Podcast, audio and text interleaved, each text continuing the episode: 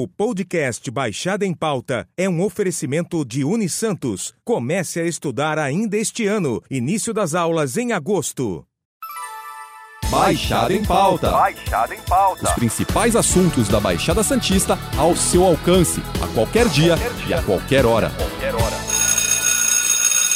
As aulas nas escolas municipais de Santos foram retomadas no último dia 8 e não foram suspensas, apesar dos casos suspeitos e confirmados de Covid-19. 28 mil alunos das 86 escolas municipais de Santos retornaram às aulas. A Secretaria de Educação de Santos informou hoje à tarde que mais dois casos suspeitos da Covid estão sendo investigados na escola de Irambueno, no bairro Encruzilhada. Já são oito suspeitos na rede municipal de ensino.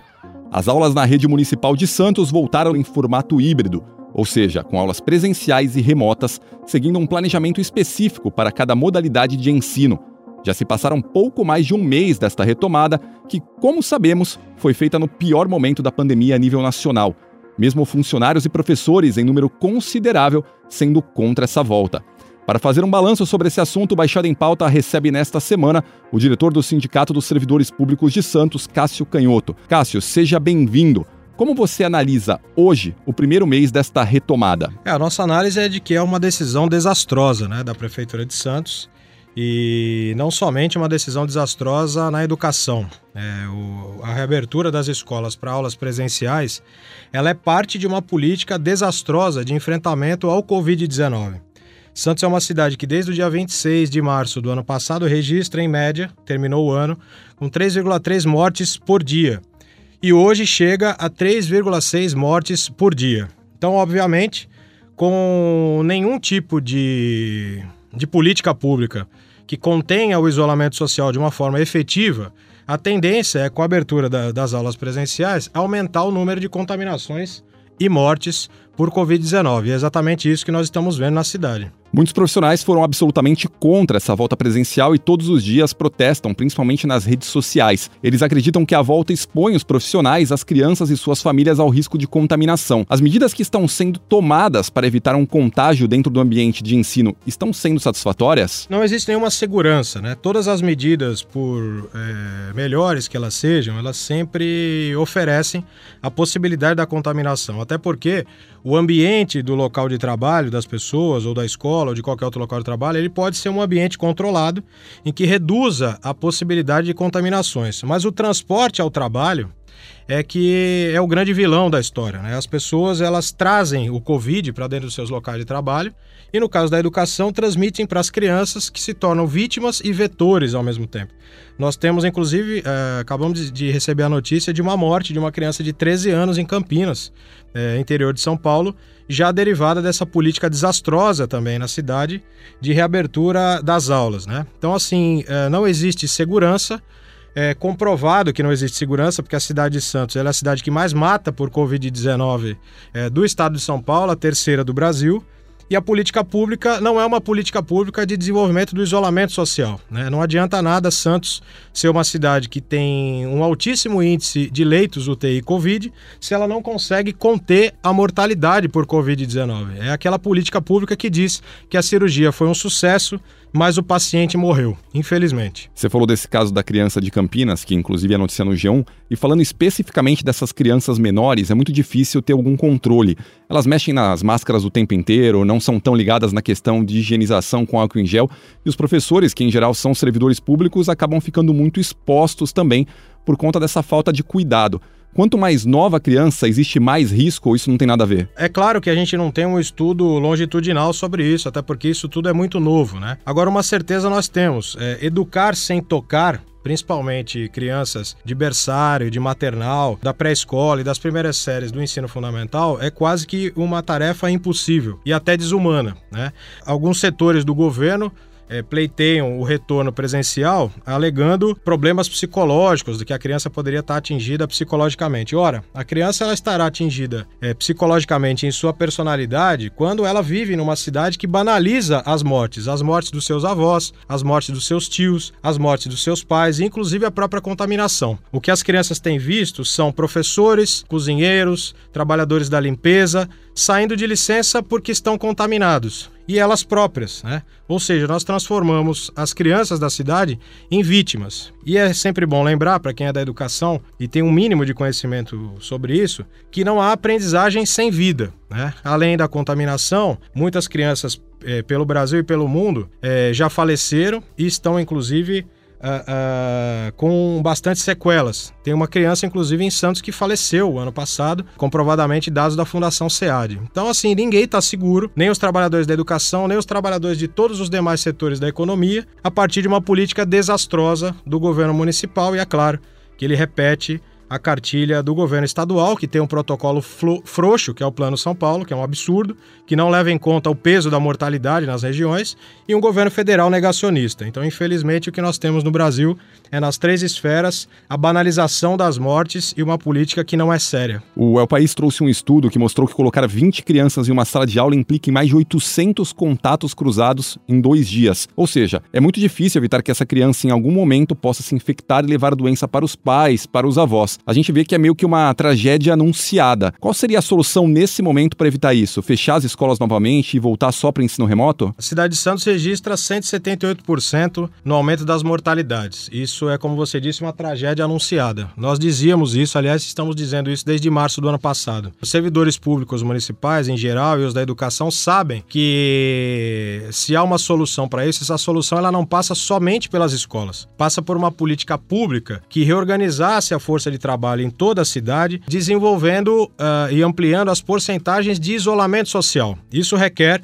uma coragem do prefeito de plantão para que ele possa combater interesses eh, egoístas e econômicos e reorganizar a economia da cidade. É claro que a prefeitura não conta com o auxílio emergencial, por exemplo, do governo federal, que seria uma medida econômica eh, de urgência, eh, não conta também com um plano nacional de imunização. Então, o correto era fazer o que os países da Europa estão fazendo, ou seja, você combinar tempos de isolamento e, se possível, de lockdowns de 15 a 20, 21 dias, combinados com vacinação em massa. Aí você teria uma redução das contaminações em todos os setores da economia, em todos os setores da classe trabalhadora e combinado com vacinação em massa. Aí você teria realmente uma política séria, dado o estágio de desenvolvimento da doença que nós temos hoje no Brasil. Então, se essas medidas não forem tomadas, o que nós vamos ver para os próximos dias é exatamente isso: o aumento de contaminações e o aumento de mortes. E agora, mais mais ainda entre os trabalhadores da educação e entre as crianças. Ou seja, é uma cidade que brinca com o seu futuro, que mata o seu futuro.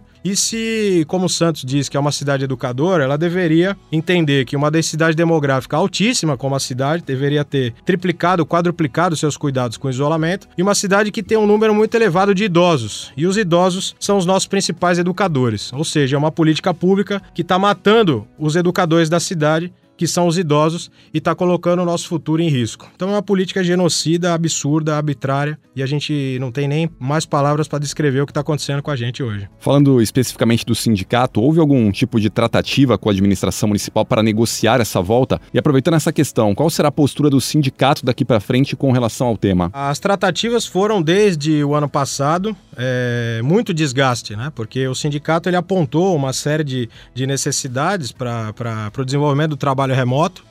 Uma parte das crianças não tiveram acesso ao trabalho remoto e aí esse ano, é claro, no final do ano passado e esse ano, a prefeitura deveria envidar esforços em direção a essas crianças que não tiveram acesso ao trabalho remoto para sofisticar a, o ensino remoto e para ir buscar, através de um processo de busca ativa, é, com assistência social, com os setores da saúde e da educação unidos, para poder dar conta desse setor. O que, o que foi feito não foi isso, em nenhum momento, né?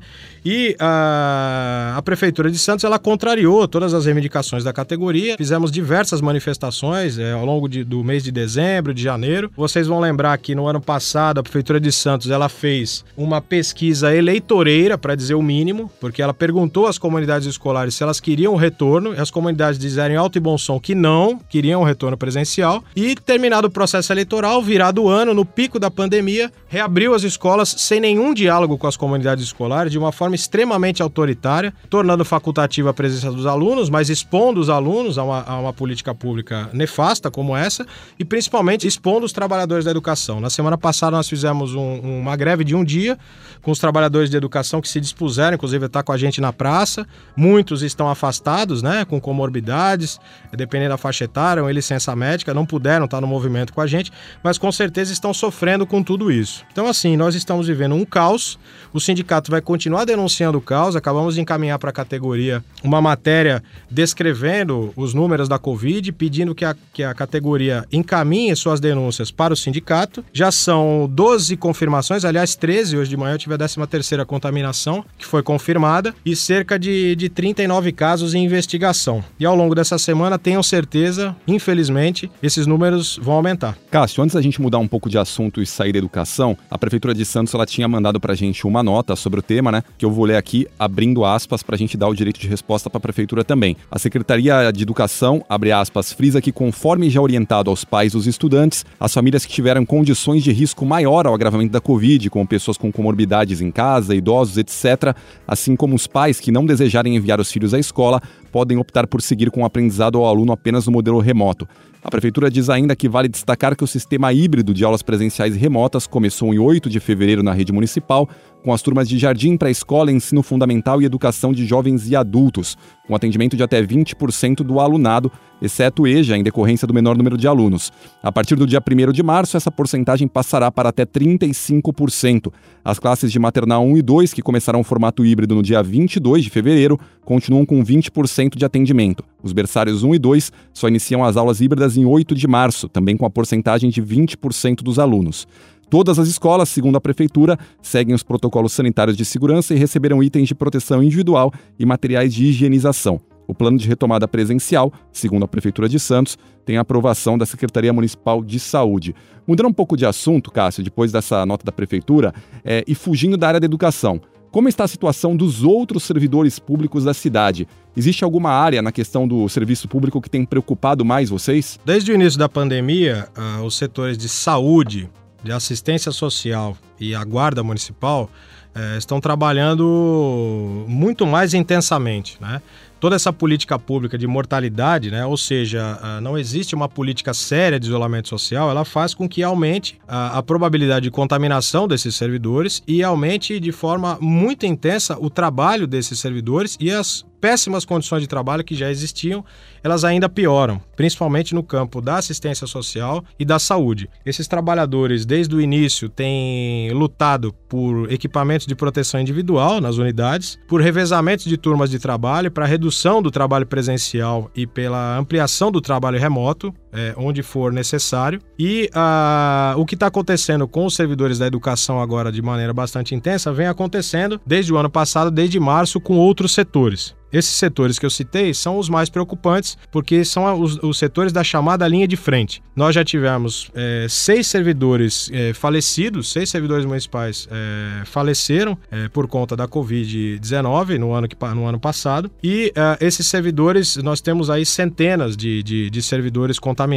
é, em, todos, em, to, em todos esses setores, principalmente na saúde, assistência social e na guarda municipal, com licenças médicas e, claro, levando a contaminação para dentro dos seus lares e, e, e propiciando uma situação que está muito longe de ser a ideal. Porque ainda que a prefeitura distribua os equipamentos de proteção individual, a gente sabe da dificuldade, inclusive da consciência social média, né? Nós temos um presidente negacionista, nós temos amplos setores da classe trabalhadora que recebem, são bombardeados por informações, inclusive por autoridades que negam a doença, que negam a necessidade da prevenção, que negam a utilização de equipamentos de proteção individual básicos, como a máscara, né? E a gente vê é, na cidade, nos equipamentos de saúde, uma dificuldade em implantar essa cultura de prevenção, essa cultura de essa nova cultura sanitária, né, que é o uso da máscara e de todos os demais itens.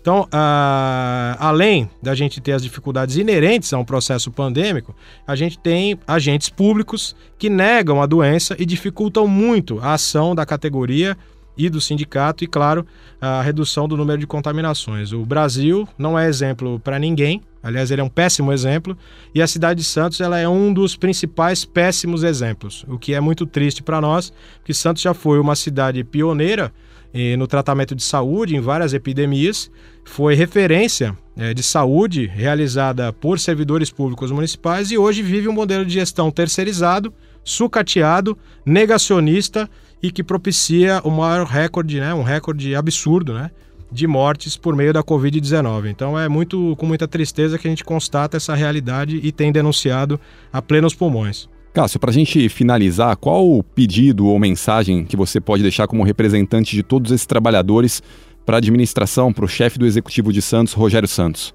É, o, o chefe do Executivo de Santos, infelizmente, nós sabemos que ele é uma continuidade do governo Paulo Alexandre, que já era um governo que banalizou as mortes no município. O Rogério Santos ele consegue manter uh, o índice de mortes que o Paulo Alexandre tinha diariamente e o índice crescente, né? E a reivindicação que os servidores fazem, aliás, é uma reivindicação ao, ao, ao chefe do Poder Executivo e a toda a cidade, é de que a cidade precisa estabelecer, e aí é importante a participação dos vereadores, de todos os, os demais sindicatos, do, dos agentes políticos da cidade, de que a cidade de Santos ela precisa de uma política séria de isolamento social. A gente precisa reduzir a circulação de pessoas e isso pode ser feito por meio de decreto a qualquer momento, já deveria ter sido feito há muito tempo, pelo prefeito municipal. Mas o prefeito municipal de Santos é, não está muito preocupado com o aumento da mortalidade. A gente sabe que a, a imunização vacinal ela é muito precária, nós não temos vacinas é, suficientes, nós deveríamos ter sim uma política pública que combinasse isolamento social e vacinação em massa que fosse feita de, em, em três a quatro meses, a gente teria condição de, de, de vacinar um bom contingente no Brasil. Infelizmente, nós não temos isso. Então, o isolamento social tem que ser incrementado. Infelizmente,